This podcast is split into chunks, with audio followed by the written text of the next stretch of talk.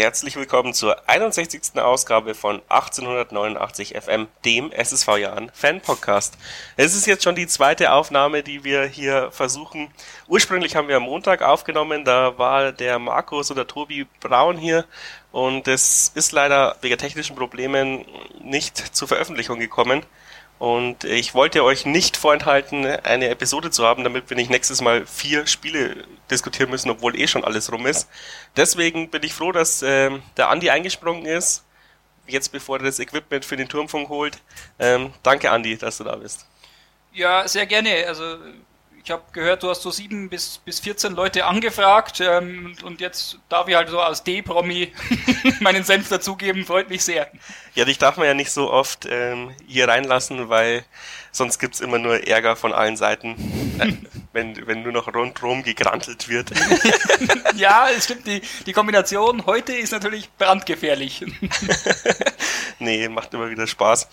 Ähm, dann fangen wir gleich mit einem Grantelspiel an. Heidenheim gegen den SSV, 4 zu 1 Niederlage. Da hat es schon in der 59. Sekunde angefangen. Freistoß Heidenheim, Meier geht raus, verschätzt und verletzt sich, aber der Ball landet dann vor Robert Leipertz und der schiebt zum 1-0 ein. Supergeiler Start. In der fünften Minute, Salah chippt ihn in den 16er, Ball wird verlängert, George am kurzen Pfosten mit der Direktabnahme und trifft dann nur das Aluminium. Zwischenzeitlich schießt dann Heidenheim ein Abseitstor. In der 53. Minute guter Eckball, gute Kopfballabnahme, ich glaube, Magridis war es und Müller klärt auf der Linie. Nach zwei Chancen der Heidenheimer war es dann in der 65. wieder so weit, so weit, dass der Ball drin war. Wie einstudiert, Flanke vom Busch über die rechte Seite, den köpft Tomalla in die Mitte und Kleindienst macht das 2 zu 1 wie im Training. 75. Minute, Okorochi mit dem Einwurf, Albers verlängert, der eingewechselte Seidel nimmt ihn an, stellt seinen Körper dazwischen und knallt ihn in alter Stürmertradition mit einem Drehschuss rein. Anschluss 2 zu 1, alle haben wieder gehofft, wir waren auch dann ähm, ganz gut im Spiel in der 78. Minute Kopfballchance für Stolle, aber zu wenig Druck. In der 80. Minute eigentlich ein ganz guter Angriff von uns über die rechte Seite, aber Salah vertändelt dann den Ball ähm, beim Reinflanken und der Konter geht dann über links, der Ball kommt zu Otto, der alleine vor Weidinger steht, der jedoch im 1 zu 1 äh, das Duell gewinnt, sehr gut. Und die Situation schien dann schon lang bereinigt, auch unsere Abwehr war dann schon hinter dem Ball, aber irgendwie ist keiner so richtig in den Zweikampf gekommen. Otto nimmt den zweiten Ball, spielt ihn dann trocken rüber zu Kleindienst und der schießt, äh, der schießt dann zum 3 zu 1 rein. Da war dann der Cast Gessen, zwischenzeitlich macht dann Stefan Schimmer noch das 4 zu 1, aber wir haben dann eh schon abgeschalten. Ähm, ja, relativ bitter. Ähm, Heidenheim schießt uns da so ein bisschen ab, obwohl wir eigentlich ganz gut mitgespielt haben und dann eben auch die Chance gehabt hätten, das 2 zu 2 zu machen und in dem Konter fangen wir uns das 3-1. Ich hab's moderiert, ich hab's mir nochmal angeschaut auf Jan TV. Ich bin da schon sehr gut abgegangen dafür, dass es Homeoffice ähm, äh, waren. Äh, doch war das schon echt übel, äh, auch emotional. Es hat mich sehr angegast. Wie ging's dir? Ich kann es dir nachfühlen. Ähm, ich hatte ja eine ähnliche Geschichte da gegen Osnabrück, wo ihr auch hier im, Homeoffice kommentiert habt. Äh, da ging es mir auch so, dass ich eigentlich ja, 60, 60, 65 Minuten lang hat man es halt so runter kommentiert. Und dann passieren merkwürdige Dinge. In dem Fall war es ja dann praktisch das 2 zu 2, das relativ schnell äh, gefallen ist. Und dann ist man doch äh, auch hier in einem stillen Büro oder im stillen Kämmerlein äh, relativ schnell emotional dabei und darum kann ich es dir durchaus nachfühlen. Ich äh, muss jetzt sagen, ähm, das Spiel gegen Heidenheim war jetzt tatsächlich das einzige seit dem Restart, das ich nicht live gesehen habe. Ich habe es mir dann natürlich in der Zusammenfassung angeschaut. Ja, war letztendlich sicherlich keine, keine äh, unverdiente Niederlage. Ähm, letztendlich ist aber auch so, wie du es gesagt hast, war dann trotzdem auch, ja, hätte auch noch kippen können. Also gerade gegen Heidenheim haben wir ja eigentlich äh, von der Historie her, die liegen uns ja sehr gut. Da haben wir ja fünfmal vorher gewonnen äh, in fünf Zweitligaduellen. Von dem her hätte das schon gut gepasst, wenn man da das 2 zu 2 gemacht hätte. Ähm, dann hätte man das vielleicht auch komplett noch umgerissen. So kriegst du im direkten Gegenzug 3 zu 1. Ja, das ist natürlich dann bitter. Ja, sie liegen uns in dem Sinn, glaube ich, immer ganz gut. Entweder knallen wir sie weg oder wir verlieren hoch. Wir haben ja damals auch bei dem Pokalspiel, glaube ich, 4-1 oder 5-1 verloren. Ja, 5-2, glaube ich, ging das irgendwie ja. damals aus, war ja ziemliches Debakel. Haben aber dann im Ligaspiel gewonnen. Also es ist ähm, sehr interessant, wie Heidenheim uns in Anführungsstrichen liegt, aber wenn man jetzt sieht, wie sie auch jetzt wieder gegen HSV aufgetreten sind, das ist halt einfach eine krass eingespielte Mannschaft. Das hat man eben auch bei dem 2-1 gesehen, das ist wie im Training gewesen. Da kommt von außen die Flanke, eine Kopfballverlängerung in die Mitte und der Stürmer kommt mit vollem Tempo von hinten rein und drückt ihn einfach über die Linie. Da kannst du eigentlich als als, als Mannschaft nicht viel machen, außer du bist irgendwie Italien in den 90er Jahren und hast so Abwehrspezialisten drin. Ähm, das war schon sehr beeindruckend, wie sie uns da teilweise am Bierdeckel hergespielt haben. Und da hat man, glaube ich, echt die Qualität, den Qualitätsunterschied gemerkt, aber vielleicht auch im Voraus, was gelingen kann, wenn man so eine Kontinuität wie Heidenheim reinbringt. Das ist ja auch ein bisschen unser Ziel. Wir haben jetzt zwar nicht diese zwei Großsponsoren wie Heidenheim hat, aber ich glaube, Heidenheim ist schon so ein Verein, an dem man sich orientieren kann, was ähm, gute Arbeit in der zweiten Liga bewegen, bewirken kann, vor allem lange gute Arbeit man sieht bei denen ja jetzt vor allem auch, ähm, zum einen vor zwei Jahren hatten die ja auch Probleme, haben dann aber am Trainer festgehalten, obwohl sie da wirklich lange Zeit unten drin hangen. Nach der Saison hat man dann eher gesagt, ja, den Trainer haben wir jetzt schon sehr lange, wir behalten den aber auch, weil wir sind überzeugt von dem, dann tauschen wir lieber einen Großteil der Mannschaft aus. Oder was heißt ein Großteil, also zumindest hm, verhältnismäßig viele Leute dann haben sie, hat es in der letzten Saison schon sehr gut funktioniert, obwohl sie sich jetzt da nicht unbedingt mit Hochkarätern verstärkt hatten, sondern eigentlich schon auch durchaus Leute geholt haben, die unserem Weg entsprechen, also aus unteren Ligen, aber gut gescoutet. Vor der Saison dann jetzt gezielt verstärkt, aber vor allem auch diesen Stamm eben zusammengehalten und das ist, glaube ich, schon irgendwie der Knackpunkt. Das ist natürlich das, was, was, was uns einfach noch ein bisschen fehlt, weil uns ja eigentlich jetzt schon in allen Zweitliga-Jahren bisher dann vor der Saison äh, die Leistungsträger dann irgendwo weggekauft wurden.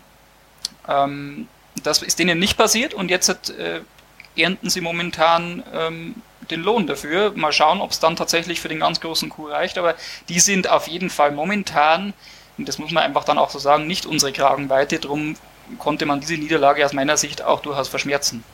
Wir saßen jetzt ziemlich oft hier und haben uns über Alex Meyer und seine Spielweise unterhalten und ähm, im Großen und Ganzen ist immer der Tenor, ja, meinetwegen soll er einmal übergreifen oder so, aber eigentlich bringt's öfters was, wenn er so rausgeht, wie jetzt beim 1 zu 0, als dass es was, ähm, ja, als dass es schief geht.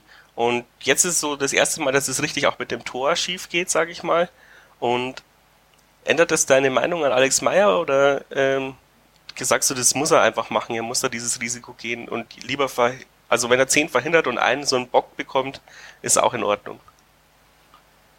Also diese Situation jetzt in dem Spiel gegen Heidenheim, äh, an der würde ich jetzt keinen Meinungsumschwung festmachen.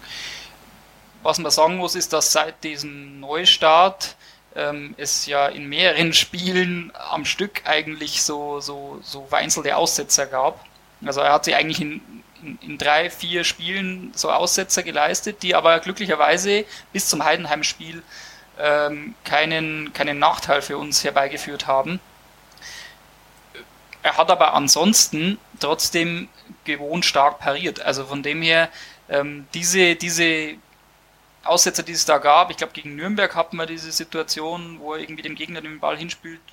Ja, aber da kriegt er einen ziemlichen krassen Drückpass vom, ja, vom aber, Babis, ja. Ja, von, ja, ja, ja, aber es sind trotzdem, es, waren, es hat halt trotzdem also mhm. so, so, so, zwei, drei, vier Situationen gegeben, wo, wo man dann einfach Glück hatten, wo der Gegner einen Ball dann am leeren Tor vorbeischießt. Ja, solche Sachen. Das ist natürlich was, was man abstellen muss. Hat er aber auch im ersten Teil der Saison nicht gehabt. Also kann ich mich nicht erinnern, dass es das da so gegeben hat. Ansonsten steht der aber meines Erachtens ähm, nicht zur Diskussion, weil er, weil er ansonsten sich wirklich stark entwickelt hat die Saison über und, und gerade auch in so 1 gegen 1 Situationen, wo wir ja sehr verwöhnt sind von den Pentke-Jahren, ähm, da durchaus auch seinen Mann gestanden hat. Ja, dann will ich nur noch ganz kurz auf das eben dieses bittere 3 zu 1 eingehen ähm, wo wieder alle unsere Abwehrschwächen so ein bisschen aufgezeigt wurden. Ähm, Zuordnung war nicht da, auch Wastel Nachreiner hat ein bisschen das Tempo rausgenommen. Ähm, also und schon auch extrem bitter auch für Weidinger. Ich meine, er hält da dieses 1 zu 1, nachdem er reinkommt und sich erstmal beweisen muss und dann lässt ihn die Abwehr so im Stich und das ärgert mich so ein bisschen, weil das ist bestimmt was, was Mersat und Co. im Training oder in den Analysen dieses Jahr bestimmt 30 oder 40 Szenen, Szenen dieser Anschauungsmaterialien hatte. Und es kommt trotzdem immer wieder vor und das hat uns halt schon irgendwie das Genick gebrochen, dass es nicht zumindest für den Unentschieden reicht. Und jetzt können wir drüber lachen, aber ich meine, zu dem Zeitpunkt wäre es echt wichtig gewesen, wenigstens einen Punkt rauszuholen. Ähm, und das hat mich echt geärgert, dass das dann so verschenkt wurde. Ja, klar. Also auch, dass Salah den Ball verliert vorne. Ja, das muss auch nicht sein. Na, na, richtig, klar. Und, und letztendlich gebe ich dir recht. Also, ich habe ja gerade gesagt, also man kann diesen Punkten muss man jetzt nicht unbedingt nachtragen, weil das nicht der Gegner ist, den, den man schlagen muss. Auch wenn wir es bisher sehr oft getan haben, aber letztendlich, so wie die drauf sind, muss man sagen, kann, kann man das verlieren. Aber ja, die Spielsituation an sich, durch die wir uns dann letztendlich komplett rausnehmen, ist natürlich vollkommen unnötig. Da sind wir klar der gleichen Meinung. Ja, ich hoffe, dass es. Also es wurde ja auch ganz gut aufgearbeitet, weil dann bei dem nächsten Spiel unser Jahren gegen den KSC beim 2 zu 1 Sieg, ähm, ich nehme mal das Fazit vorweg, ähm, bis zum 2-1 standen wir ja da bombensicher hinten ähm, und mal schauen. Jetzt gebe ich noch, gehe es mal durch, mal schauen, wie wir das Fazit dann danach ziehen. Nach kleineren Chancen in der 19. Minute der erste größere Angriff für den SSV. Stolle fängt den Ball ab, geht in den 16er und verpasst Magridis nur ganz knapp. 26. Minute, schöne Flanke von Okorochi, wird aber abgefangen. Dann Pinball, Pinball mit Sieger Weggesser, der, der abzieht. Uphoff kann nur im Nachfassen klären. In 28. der KSC mit einer Flanke, Weidinger kann rauslaufen. Der Ball landet bei, beim KSC Nachschuss, aber kein Problem für Weidinger.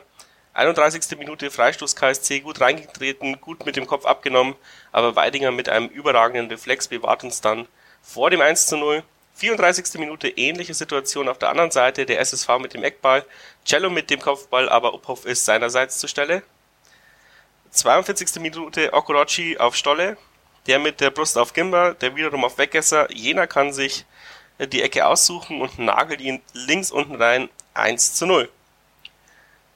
In der 45. Minute der KSC über links, Benhard Hierer zieht ab, Weidinger kann nur noch in die Mitte abklatschen lassen und Gondorf schiebt ein, vermeintlich das 1 zu 1, doch der Videoassistent greift ein, weil Kota aus dem passiven Abse äh, ein, aus dem passiven ein aktives Abseits macht. Okay, ich nehme mein Fazit wieder zurück, da ist genau die gleiche Spielsituation gewesen.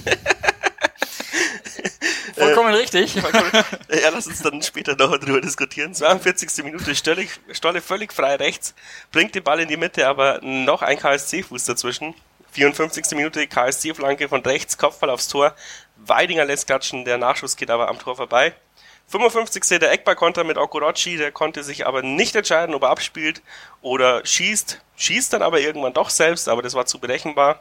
57. Minute, Albers raus auf Grüttner, der butterweich in die Mitte, wo Stoll ihn nur noch einschieben muss, der schießt aber Ophoff an. Jaws Nachschuss bringt dann nichts ein. 61. Minute, Besuschkow rechts raus auf Stolle, der lässt sein, der ist eigentlich links raus auf Stolle, das habe ich hier falsch aufgeschrieben. der lässt seinen Gegenspieler stehen und zirkelt ihn dann von der 16er Kante ins lange Eck. Fußball kann so einfach sein. 2 zu 0, vorher noch die hundertprozentige vergeben und die zweiprozentige macht er. 77. Hoffmann mit der 60 Meter Flanke auf Babacar Gue. Der lässt vier Spieler stehen und schiebt ihn einfach ein. Also, und dann versucht der KSC nochmal alles, aber nicht zwingend genug und wir schaukeln das 2 zu 1 drüber. Ja, hier wieder irgendwie Blaupause der Saison, ähm, dass wir ja sehr oft ähm, Tore nach Führung bekommen. Und eben auch hier, ähm, drei Minuten nach dem 1 zu 0, dieses Abseitstor, was wir im Stadion, wir haben es kommentiert, glaube ich, bin mir ziemlich sicher, oder? Ja, haben wir es kommentiert? ja, ja, es ist noch nicht so lange her, ja. Wir lange und wir waren, wir, wir hatten ja keine Ahnung, was da ist. Also für uns war das ein Tor. Ähm, im Fernseh, in den Fernsehbildern hat man dann eben gesehen, dass ähm, Kota eben dieses Abseits auflöst, weil er dann auch mit dem Fuß hinspitzelt. Wäre er dann nicht mit dem Fuß hingegangen, äh, wäre es glaube ich nicht mal, nicht mal ein, ein Abseits gewesen, auch wenn er im Abseits stand, aber er hat Weidinger nicht behindert. Ähm, ja. Er stand hinter Weidinger, also er kann ihn nicht die Sicht behindert haben. Ja, ich glaube, es, ja, ich glaube, es ging, ging nicht um, um Sichtbehinderung, sondern es ging mehr darum, dass Weidinger natürlich zu dem, also den Ball spielt oder, oder praktisch klatschen lässt, weil er im Augenwinkel natürlich sieht, da steht einer, wenn ich nicht hingehe, wenn ich den Ball durchlasse, dann steht er da und schiebt man ins Tor. Mhm. Also ich glaube, das war der, der, die Geschichte, wo die Schiedsrichter bewertet haben und die okay. dann gesagt haben, okay, ähm, Ansonsten würde der den wahrscheinlich einfach durchlassen und das Thema wäre vom Tisch. Aber er, er klatscht ihm natürlich dann dem, dem Spieler vom KSC vor die Füße, weil er halt Angst hat oder weil er halt sieht, ja, wenn ich ihn durchlasse, dann, dann scheppert's. Ja, zusätzlich berührt er ihn noch aus Abseitsposition, also mhm. gar nicht mehr, gar nicht strittig. Ähm, genau.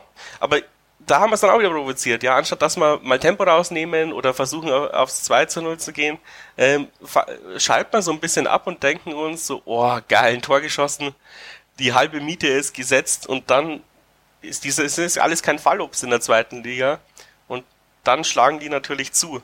Und eben hier auch nach dem 2-0 anstatt dass man, weiß ich nicht, ja, natürlich kann man nicht jedes Tor verhindern, das möchte ich ja auch nicht sagen, aber irgendwie bezeichnet diese, dieses Tor von Babaka Gue, ja, äh, er geht halt durch vier Leute durch, irgendeiner muss ihn halt da mal stoppen. Es war ja tatsächlich so, dass bis zu diesem, bis zu diesem Tor von Gouillet in der zweiten Halbzeit eigentlich gar nichts kam vom KSC. Also die haben ja da sich keine Chance erspielt, da sind wir wirklich gut hinten gestanden. Ausnahme war die Situation, wie du gesagt hast, mit diesem Abseitstor. Das war ja noch in der ersten Was in der ersten ja. Halbzeit war, ja, und wo ja aus meiner Sicht das einfach so war, dass die Mannschaft da mit dem Kopf schon in der Halbzeit war, weil du schießt drei Minuten vor der Halbzeit das 1 zu 0. Ja. Und dann denkst du dir, okay, 1-0 passt, äh, das nehmen wir jetzt mal mit in die Halbzeit und dann werden die Karten eh nochmal neu gemischt. Ja, denkst du, der Gegner spielt halt weiter und, und dann passiert dir sowas, aber dann hast du letztendlich das Glück, dass der halt da im Abseits steht. So, dann ist Halbzeit, du kommst eigentlich gut raus. Das hat mir gut gefallen. Also sie haben dann da gut gespielt nach der Halbzeit. Hätten ja auch schon längst höher führen müssen. Du hast es ja auch vorgelesen jetzt gerade, was, was für Chancen gab. Dann, dann machst du das 2 zu 0, alles wunderbar. Ja, und dann so ein Totalaussetzer. Also, wo ich ja wirklich wieder beide Hände äh, vom, vom Gesicht zusammenschlage, wo ich sage, ähm, der, der, marschiert durch durch vier Leute. Das gibt's einfach nicht. Also das kann aus meiner Sicht nicht sein, weil dann da fängt er ja auch nicht im Strafraum damit an. Er, er macht ja auch keinen einzigen Trick dabei. Nein, er, er legt ihn halt einfach an jedem vorbei und ähm, letztendlich ist, startet er ja längst oder weit vor dem Strafraum, dann muss man halt in dem Moment einfach irgendwie ihn auch dann mal legen. Wenn ich sehe, okay, er hat jetzt einen oder vielleicht auch schon zwei ähm, aussteigen lassen, er ist jetzt da gerade gut im, im Flow, ja, äh, dann muss man halt auch irgendwie zu unfairen Mitteln greifen.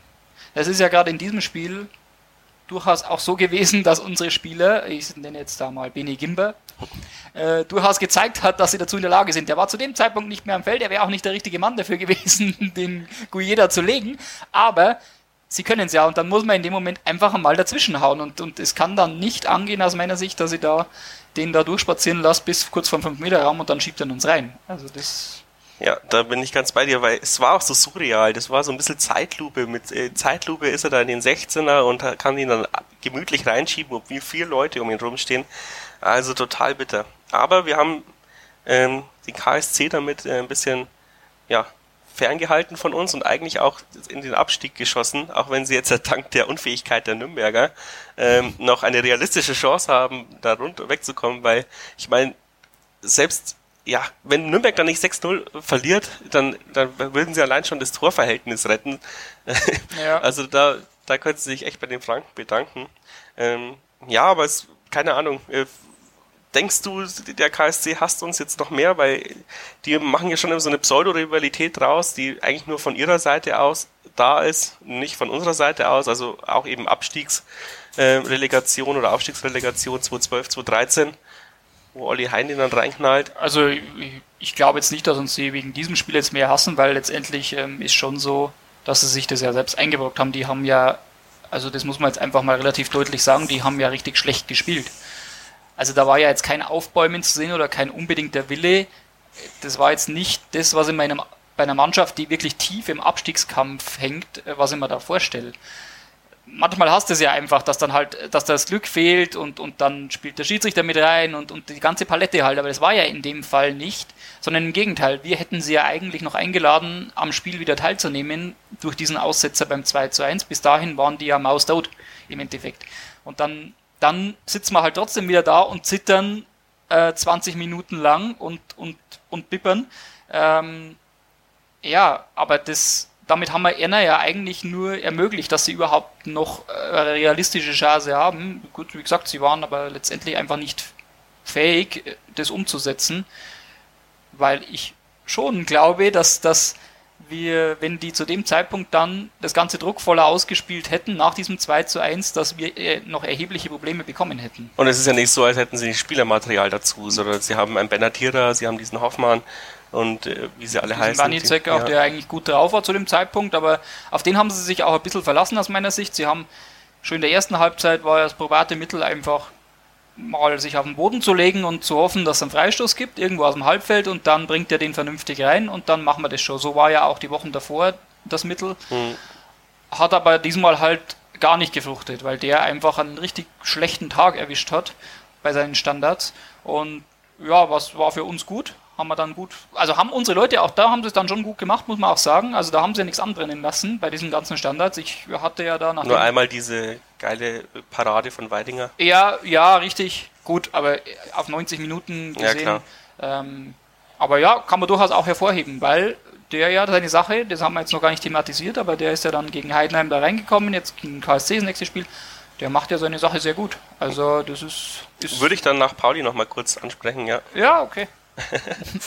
also ja, KSC haben wir ferngehalten und dann auch den Nichtabstieg eingetütet, auch punktuell.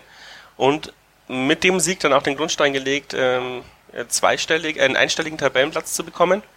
Und mal schauen, ob wir die Chance gegen Pauli dann genutzt ha haben. Spannung. Spannung pur. Ähm, da ging es dann 1-1 aus, ja, Auflösung. Und ich, ihr müsst wissen, ich mache immer so ein, so ein Sheet, ähm, ja, zur Vorbereitung mit diesen Chancen, die schaue ich mir auf Jan TV an und schreibe sie dann selber nochmal zusammen. Und normalerweise ist jedes Spiel so eine DIN A4 Seite. Und das St. Pauli-Spiel sind fünf Zeilen. und das sagt eigentlich schon alles über dieses Spiel aus, aber ich lese es mal kurz vor. Sechste Minute, Sabotta mit der ersten Schusschance, aber drüber. Elftes, ähm, gestern war, ich im Pauli-Podcast, ich kann den Namen immer noch nicht aussprechen. Kjörgeres oder so, hat er gesagt. Meine Ungarisch-Kenntnisse sind, oder ich weiß, ich weiß, gar nicht, wo der herkommt, aber klingt ziemlich ungarisch. Gyökeres, also ich sage jetzt mal Gyökeres. Kann dadurch die Abwehrreihe spazieren und zieht ab. Weidinger pariert. Zwölfter kurzer Abstoß, Olli Heinz zu Wastel, der mit einem schlechten Pass auf Weidinger. Fährmann passt auf, erobert den Ball. Diamantakos schiebt ihn dann zum 1 zu 0 ein und wieder mal so ein geschenktes Tor in der Anfangsphase. 19. Minute Sabotta mit dem guten langen Pass. Diamantakos wird zwar gestört, aber kann abschließen, aber Weidinger spitzelt ihn sehr gut weg. In der 27. Minute weite Flanke in den Pauli 16er, die können ihn nicht vernünftig klären. Olli Hein mit dem zweiten Ball, der nimmt sich ein Herz und haut ihn aus 18 Meter rein. 1 zu 1. Und ab dann plätschert das Spiel so ein bisschen vor sich hin. Es gibt zwar immer so kleinere Chancen oder sowas. Bis in der 89. Minute eine ganz gute Chance für Derstrov passiert. Der stand aber dann eh im Abseits und der Ball war eh drüber. Also, das sagt schon alles aus. Ich glaube, die haben dann auch nach dem 1-1 die Ergebnisse gecheckt. Ich, der KSC war dann eh 3-0 hinten gelegen, glaube ich, zur Halbzeit. Ähm, und dann haben sie, glaube ich, jetzt beide nicht mehr, also so ein stillschweigende Abkommen, so Cordoba-mäßig. wir belassen es bei dem Unentschieden. Ja, wir waren ja eh gerettet zu dem Zeitpunkt. Für St. Pauli war klar, okay, die einen Punkt reicht denen auf jeden Fall auch, sofern der KSC nicht gewinnt. Dann hast du sie angesprochen, die haben ja erstmal die Hucke voll bekommen da, die ersten Minuten, lagen dann recht schnell 3-0 hinten. Haben das dann noch gedreht letztendlich, aber ja nicht komplett. Von dem her hat dann trotzdem für St. Pauli auch dieser eine Punkt gereicht. Und da war es aber schon so, das war eben das, was ich ja gerade bemängelt hatte beim KSC. Da hatte, bei denen hatte ich ja von der ersten Minute an auch nicht den Eindruck, als würden die jetzt unbedingt hier das Ruder rumreißen wollen. St. Pauli hat mir bis zu dem Tor von Olli Hein äh, schon den Eindruck vermittelt, als wüssten die, worum es geht und als würden die das klar machen wollen. Also die, die wollten sich da nicht irgendwie auf, auf andere Teams verlassen, dass sie da noch Schützenhilfe bekommen. Die wollten das, glaube ich, schon selbst eintüten. Und ja, gut, wie gesagt, dann haben wir eigentlich mit der ersten wirklichen Chance, die wir hatten, es war ja ein goldener Moment und ein seltener Moment. Olli Hein ist ja jetzt hier nicht unbedingt als der ganz große Goalgetter bekannt, aber hat mich umso mehr gefreut für ihn. Letzte Mal 2016 beim 2 zu 1 Niederlage gegen Kiel getroffen. Ja, das ist dann doch schon ein bisschen her. Ähm, ja, also hat er, hat er dann mal wieder, durfte er mal wieder ran. Und ja, dann hast du es ja schön äh, zusammengefasst. Also danach ist ja nicht mehr allzu viel passiert und ich glaube, es war tatsächlich so. Also die sind in der Halbzeit gewesen, die haben gesehen, okay, die liegen 3 zu 0 hinten. Äh, der KSC, der Punkt reicht. Ja, auch beim Jahren war man damit vermutlich ganz zufrieden, ist man nicht umsonst in den hohen Norden raufgefahren. Alles gut soweit. Ist aber in dem Sinn noch wichtig, äh, wenn man auf die Finanzen schaut, drei Plätze sollten wir vor Pauli landen, dann überholen wir sie auch in der Fernsehgeldtabelle. Macht, äh, glaube ich, 300 irgendwas 1000 Euro aus. Und ja, viel gibt es leider zu diesem Spiel nicht zu sagen. Deswegen würde ich jetzt gleich auf die Weidinger Diskussion übergleiten. Ähm, und zwar, zwei Sachen sind mir aufgefallen. Ähm, er wirkt kleiner als Meier, ist aber drei Zentimeter größer laut Transfermarkt. Okay. Also für mich dann, für mich persönlich so ein, ein Zeichen für mich selbst, äh, dass ich ihn nicht ganz so präsent einschätze im 16er wie Meier bisher. Der, der, der füllt diesen 16er schon gut aus, während Weidinger am Anfang sich ein bisschen schwer tat, auch rauszugehen und sowas. Ähm, diese Präsenz fehlt noch ein bisschen und was mir bei dem Zusammenschnitten aufgefallen ist, ist mir aber live nie aufgefallen, äh, ist, dass er relativ viel abklatschen lässt. Und das sind noch so zwei Punkte, die ich sage, also wenn er Meier vorbeikommen will und diesen Dreikampf wird es wieder geben in der, in der Sommerpause, ähm, daran muss er auf jeden Fall noch krass arbeiten, aber ansonsten ähm, hat er auch alle Anlagen, glaube ich, dazu, Zweitligatorhüter zu sein. Und wäre natürlich für uns eine ziemlich geile Geschichte, nachdem Olli Hein spätestens in zwei Jahren aufhört, äh, nee, nächstes Jahr aufhört und Basteln spätestens in zwei Jahren vermutlich, wenn er nicht nochmal eine Verlängerung aus dem Ärmel schüttelt, äh, dann doch nochmal ein Eigengewächs wieder drin zu haben in der Zweitligamannschaft ja, äh, nicht nur ein Eigengewächs, sondern tatsächlich einen waschechten Regensburger. Da bin ich ja schon Nostalgiker, muss ich sagen. Und das äh, gefällt mir ja schon. Bilbao-Konzept. Ja, man muss klein anfangen. Ja. Fangen wir mal mit dem Torwart an. Ja. Ähm, ja, die Sache mit, mit der wirkenden Größe war, wäre mir persönlich jetzt so nicht aufgefallen. Ich glaube, dass sich dieses Thema aber auch erübrigen würde mit zunehmender Spielpraxis. Man muss natürlich sagen, der hat ein halbes Jahr lang überhaupt nicht gespielt. Also der hat ja, der, ja in der ersten Mannschaft ja klar hat er nicht gespielt, dann zweite Mannschaft spielt jetzt auch schon ewig nicht mehr. Training gab es eine Zeit lang ja auch kein richtiges oder eine sehr lange Zeit. Also mit dem hätte ich jetzt nicht unbedingt tauschen wollen mit ihm seiner Situation, denn da den da so reinzuschmeißen mm, von von 0 auf 100 sozusagen, so glaube ich war ja irgendwie auch der Headliner mal in, in irgendeinem in irgendeinem Zeitungsartikel. Ähm, den fand ich recht treffend, weil es tatsächlich so war. Und dafür hat er seine Sache sehr gut gemacht.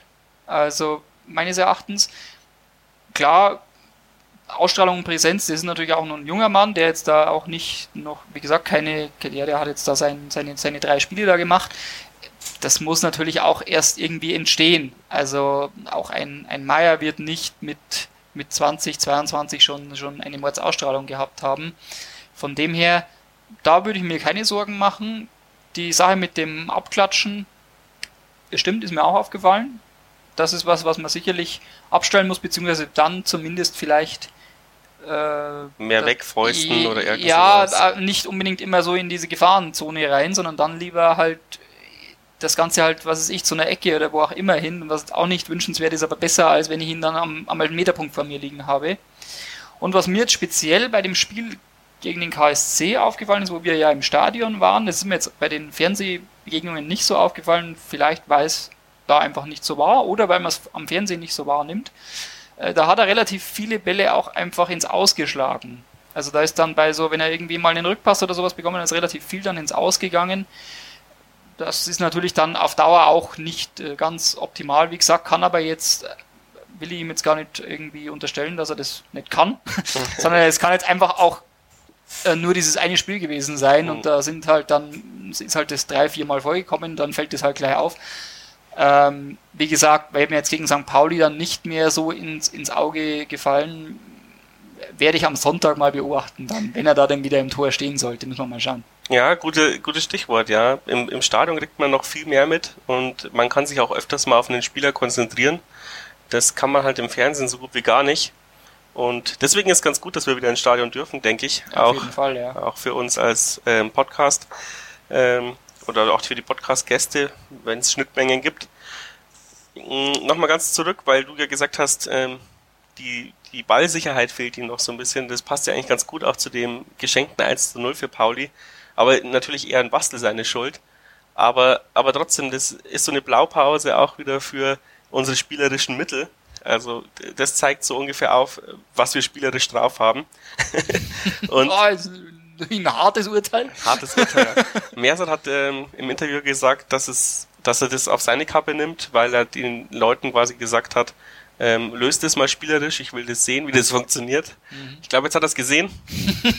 er hat mich auch ein bisschen vom Bastel äh, enttäuscht, ähm, dass er dann einfach stehen bleibt und ja. nicht äh, seinen Gegenspieler nachgeht, weil der schießt ja dann das Tor. Es ist ja nicht so, als der, der Ball war zwar verloren, ähm, Fährmann hat ihn dann äh, äh, erobert, aber dann läuft äh, Wastels Gegenspieler in die Mitte rein und wenn der gedeckt gewesen wäre, dann hätte er den gar nicht so reinschieben können. Ja, vor allem, ich formuliere es ja immer recht flapsig und sage dann immer, da lutscht dann noch ein bisschen rum und das war in dem Fall eigentlich aus meiner Sicht auch so. Es ist ja jetzt nicht so, dass das zack, zack und der Ball war drin, sondern es ist ja trotzdem tatsächlich noch eine gewisse Verzögerung entstanden und das, damit hat, glaube ich, Wastel nicht gerechnet. Der ist eigentlich auch davon ausgegangen, der Ball kommt in die Mitte und dann knallt er den rein, aber es hat sich ja alles irgendwie noch ein bisschen verzögert. Ähm, und dann schaut das natürlich besonders dumm aus, da gebe ich dir recht, das ist, ist mir auch aufgefallen.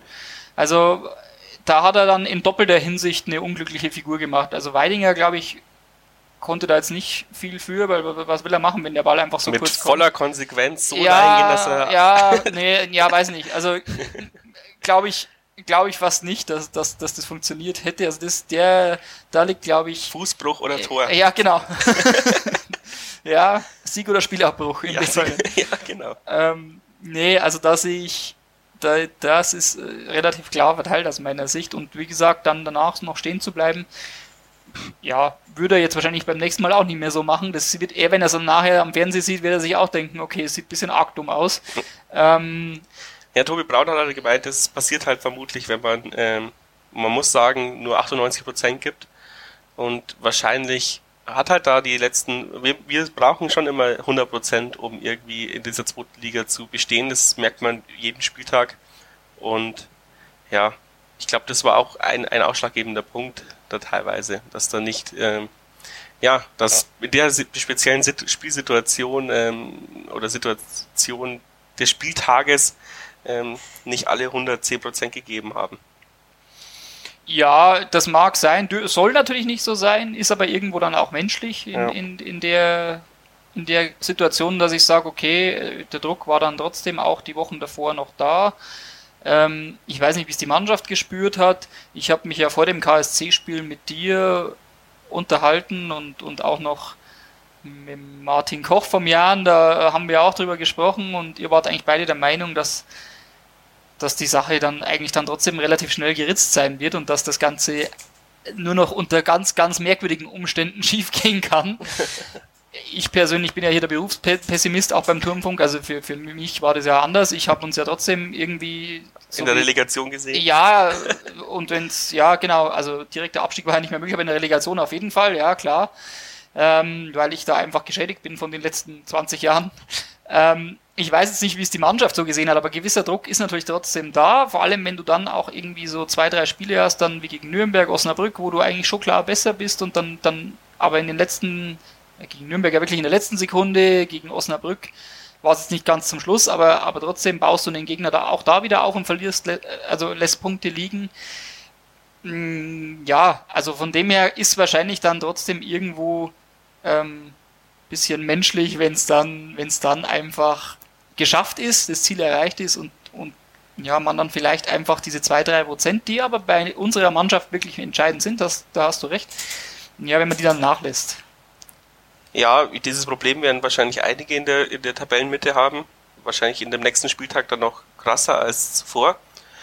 Und das bringt mich so ein bisschen aufs Aue-Spiel, obwohl wir dazwischen eigentlich noch Themen hatten, die wir im letzten Podcast sehr gut besprochen haben. Die möchte ich nicht so unter den Tisch fallen lassen, aber jetzt fehlen mir die Experten dazu. Und zwar, ähm, Tobi Braun hat ein U21-Update gemacht und er kennt sich da ja wirklich sehr gut in unserer Jugend aus. Ähm, ich würde es versuchen, ein bisschen zusammenzufassen, damit es, weil das Thema wirklich interessant ist und ich hoffe, dass wir nächste Woche oder, über, oder beim übernächsten Ausgabe nochmal einladen können und dann wissen wir auch mehr da ist ja das große Problem, dass wir ja auf dem Abstiegsplatz stehen oder kurz davor. und äh, jetzt schon die Wechselfrist ist und zehn Spieler wegwechseln werden und wir dann quasi mit zehn neuen Spielern, die wir da hochziehen werden, wahrscheinlich aus der 19 und äh, einer aus Unterhaching kommt noch, ähm, dann in diesen Abstiegskampf mit einer völlig neu zusammengewürfelten Mannschaft äh, gehen müssen. Ähm, und dann wird es unter dem, unter dem Jahr, die, die Saison 2021, 2022, ähm, 2020, 2021 wird es ja nicht geben. Ähm, sondern es wird irgendwelche Turniere ausgespielt oder sowas. Hat, also es, die, der Bayerische Fußballverband hat da noch nicht dazu was gesagt.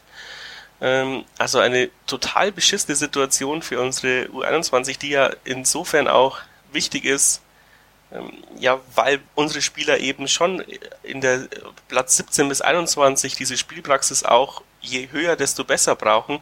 Und wenn du jetzt wegen dem Schmarrn in die Landesliga absteigst und schickst dann den Jan-Marc Schneider oder einen Julian Derstroff oder sowas zum Aufbauen in die Landesliga, ist halt einfach völlig lächerlich.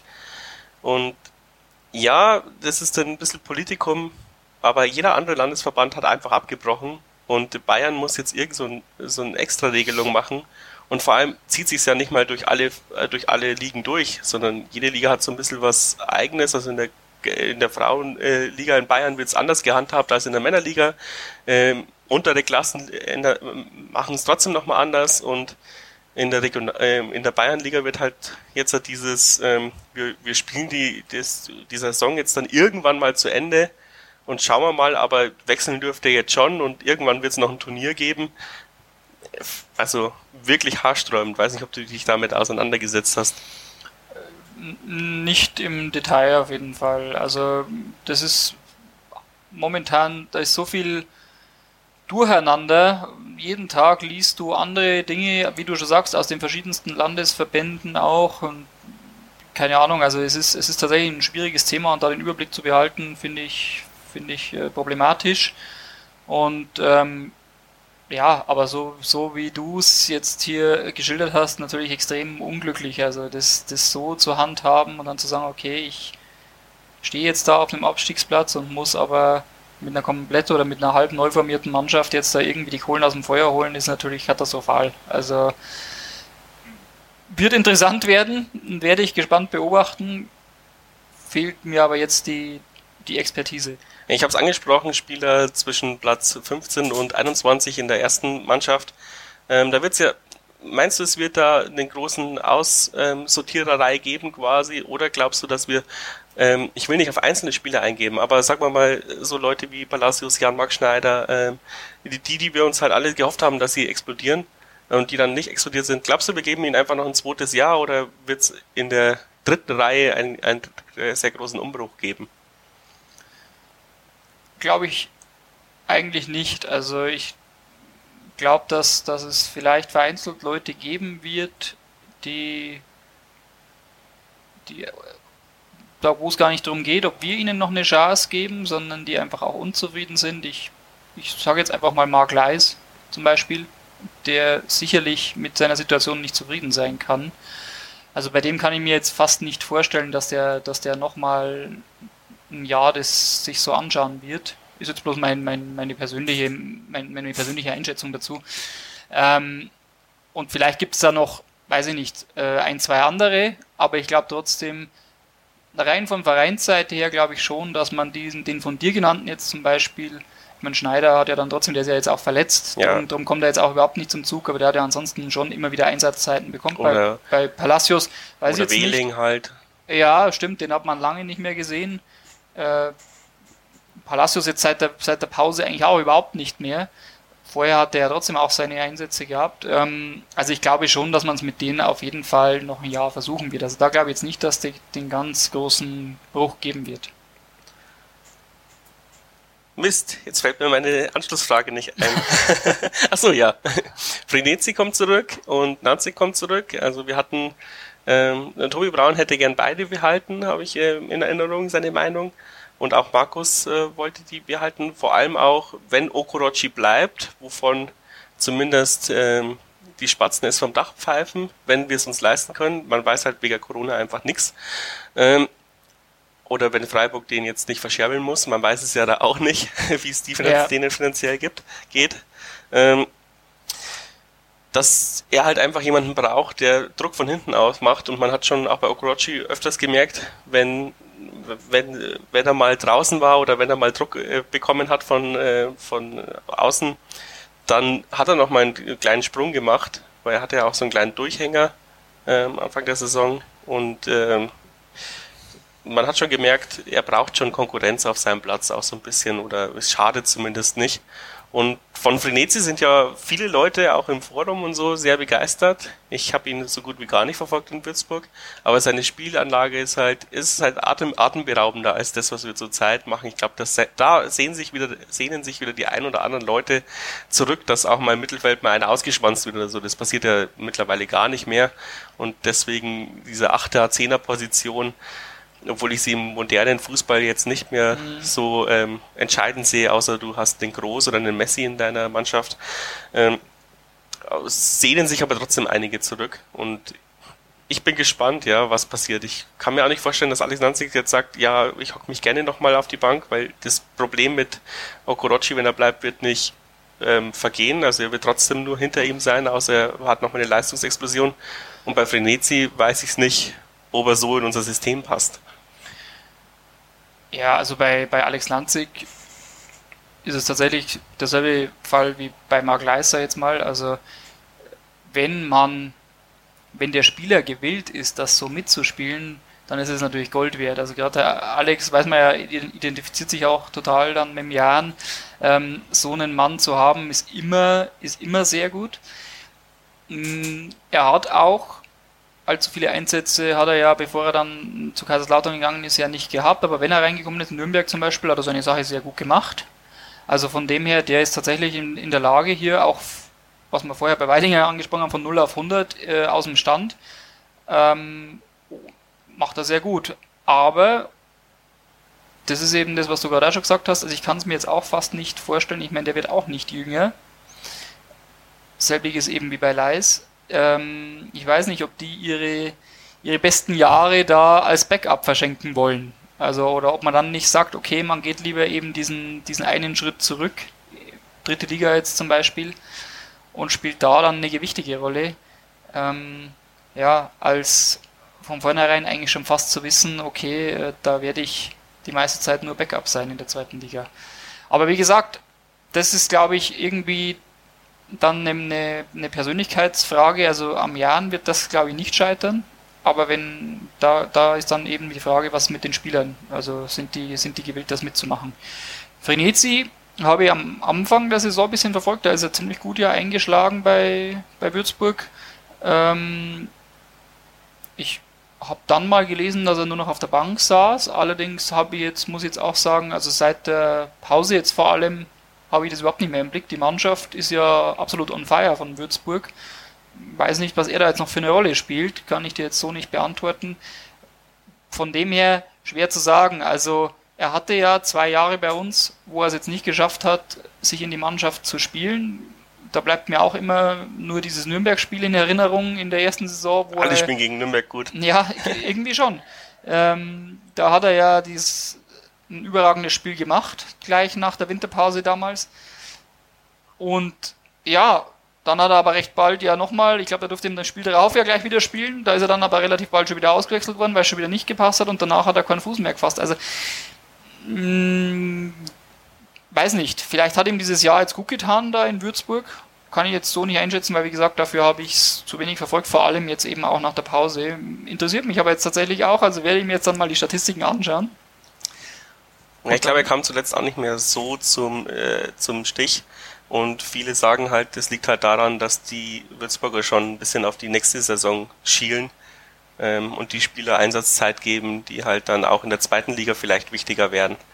Ähm, ja, aber das ist natürlich schon hoch gepokert. Ne? Also ja. wenn, wenn ich mir das leisten kann in einer Liga, wo irgendwie zwischen dem ersten und dem, und dem neunten bloß sechs Punkte Unterschied sind, äh, dann zu sagen, ja, wir schaffen das ja sowieso, lassen wir mal irgendwie so die anderen ran.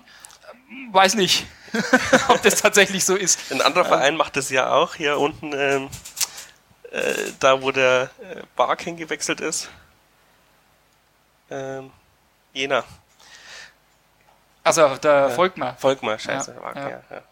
Ähm, ja, das ist ja eine andere Situation, weil die sind ja schon abgestiegen. Die sind quasi schon abgestiegen. Das ist ja, also. das ist ja klar, da würde ich das auch so machen dann. Die müssen natürlich schauen, dass sie jetzt schon irgendwie für die neue Saison sich aufstellen. Aber wenn ich mitten im Aufstiegskampf stecke. Ähm, ich wollte es als Witz bringen, aber wenn man die Namen von beiden, von weder Spieler noch vom Verein im Kopf hat, dann ist es natürlich blöd. Ja, ne. wir, stop wir stopseln uns dann schon zusammen. Wir stopseln dann schon. Ja, das ist gut, ja. Ich meine, wir sind ja auch immer ein lernender Podcast. Deswegen wollen wir mal schauen, welche Lehren wir aus Aue ziehen. Das ist der letzte und nächste Gegner. Und ähm, ja, eigentlich sind alle Vorzeichen ziemlich bescheiden für einen Heimsieg. Aber genau das, Tobi Braun hat es eben aufgezählt, seine drei Punkte, glaube ich, warum, ähm, warum es jetzt so weit ist. Zum, zum einen, weil wir mal wieder gegen den Ostverein gewinnen, schon lange nicht passiert, mhm. weil wir endlich mal gegen Aue gewinnen und weil wir dann ziemlich sicher ähm, äh, einen, also einen sicheren einstelligen Tabellenplatz haben und damit die Saison doch wieder so gut abschließen wie die letzten zwei Jahre. Zwar nicht mit so vielen Punkten, aber auch mit einem sehr guten Platz. Oder mit dem gleichen. Achten, wir können zwischen 8 und 5 da werden, glaube ich sogar. Damit. Also ich, ich glaube, zwischen 7 und 12 äh, ist jetzt wenn ich es richtig im Kopf okay. habe, ist das, was wir erreichen können, weil nämlich rein vom Punktemäßigen, also rein vom Punktekonto her, glaube ich, könnte man auch noch Sechster werden, aber Sechster und der Siebte die spielen gegeneinander. Bochum spielt da gegen, weiß ich jetzt nicht, gegen den Siebten. Gegen wen? Und deshalb können wir da höchstens noch einen der beiden überholen. Ja, ah, gegen Hannover. Genau, Hannover war es. Ja, also, aber mit einem Sieg würden wir auf ja, jeden Fall. Außer ja, wir schießen äh, neun Tore oder acht. Ja, aber. Ach so, ja, ja, gut, stimmt, genau. Dann, und, und Hannover schlägt. Nee, ich, nee, aber das, dann wird es trotzdem nicht gehen. Also einen von beiden, glaube ich, können wir so oder so, selbst bei neun Toren nicht. Der sechste Platz hat 46 Punkte, wir haben 43 Punkte. Aber die haben. Wenn die jetzt. Aber wenn die bei 46 stehen bleiben, gewinnt ja Hannover und dann haben die ja irgendwie 47 oder so. Ach so, ja, ja vielleicht. Also. vielleicht sollte ich die zweite Klasse nochmal wiederholen. Ja.